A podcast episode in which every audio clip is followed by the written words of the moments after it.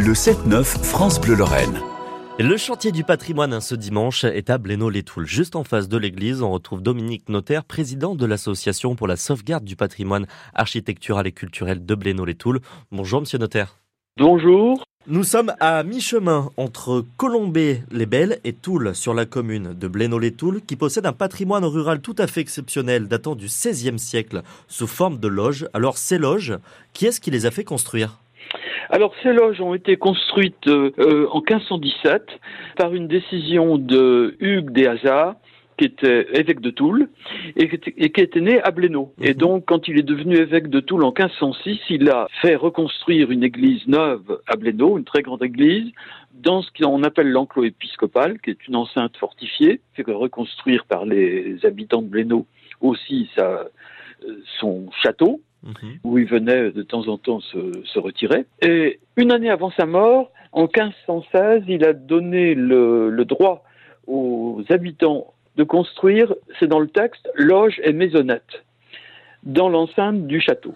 Et alors, ces euh, loges, elles servaient à quoi? Alors ces loges, à l'origine, elles servaient euh, uniquement pour placer, pour mettre à l'abri les récoltes, comme ça se fait d'ailleurs euh, en Afrique du Nord, mhm. dans pas mal d'endroits. Donc un lieu clos dans lequel on a des petites maisons qui permettent de mettre les récoltes. Alors il n'y avait absolument aucun confort, il n'y avait pas d'escalier. On accédait euh, aux différents niveaux à l'aide d'échelles ou d'escabeaux. Alors on plaçait le vin dans la cave semi-enterrée, les récoltes dans l'étage au-dessus et puis le bois encore au-dessus. Les gens n'habitaient pas là, ils habitaient en dehors de l'enclos épiscopal dans le village. On a de la chance d'ailleurs parce que ces loges, elles existent toujours actuellement. Il y en a plusieurs à Blénaud-les-Toules. Il y en a déjà quelques-unes qui ont bénéficié d'importantes restaurations. Et là, il en reste une, la loge de la Vierge. Elle est dans quel état aujourd'hui cette loge?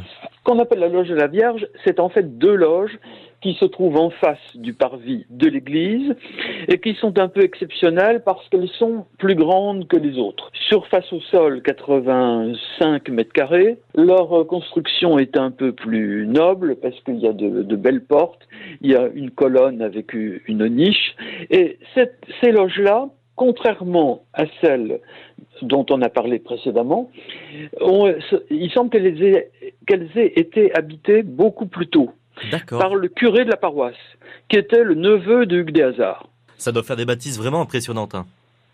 Oui, enfin, pas, il ne s'agit pas du château de Chambord. Hein. Oui, mais ça fait déjà des beaux bâtiments. ça reste assez modeste. mais alors, elles sont. Vous me demandiez l'état. L'état, il est, il est très, très mauvais. Euh, elles sont fissurées. Euh, les niveaux euh, intérieurs sont plus ou moins disparus dans les parties hautes. Mais enfin, il reste une, une belle salle à l'entrée et on espère, avec les travaux qui vont être faits, retrouver des lieux agréables. Justement, on a une date pour les débuts des travaux? Oui, c'est maintenant. Alors, je pense que c'est un petit peu retardé à cause du, intempéries, mhm. mais c'est normalement la deuxième quinzaine de janvier. Donc, c'est tout de suite. À terme, une fois que les travaux vont être réalisés, que va devenir cette loge? Alors on ne veut surtout pas avoir des murs vides. Notre but, c'est d'avoir un lieu de mémoire sur Hugues des Hazards et son temps. Nous, ce qu'on aimerait euh, euh, montrer, c'est différents aspects, trois aspects. Les, découvertes du monde qui se sont faites à cette époque-là. Et vous savez qu'en Lorraine, on avait euh, des chanoines à Saint-Dié qui ont fait les grandes cartes du monde.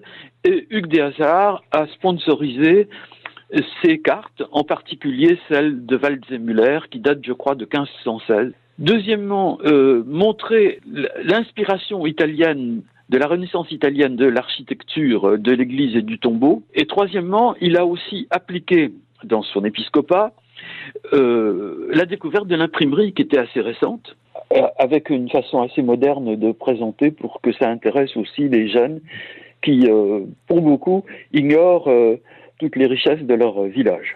Rendez-vous donc dans quelques mois pour euh, voir la statue de la Vierge hein, qui aura retrouvé sa place sur la façade de la loge. Dominique Notaire, merci beaucoup d'avoir été avec nous ce matin sur France Bleu Lorraine.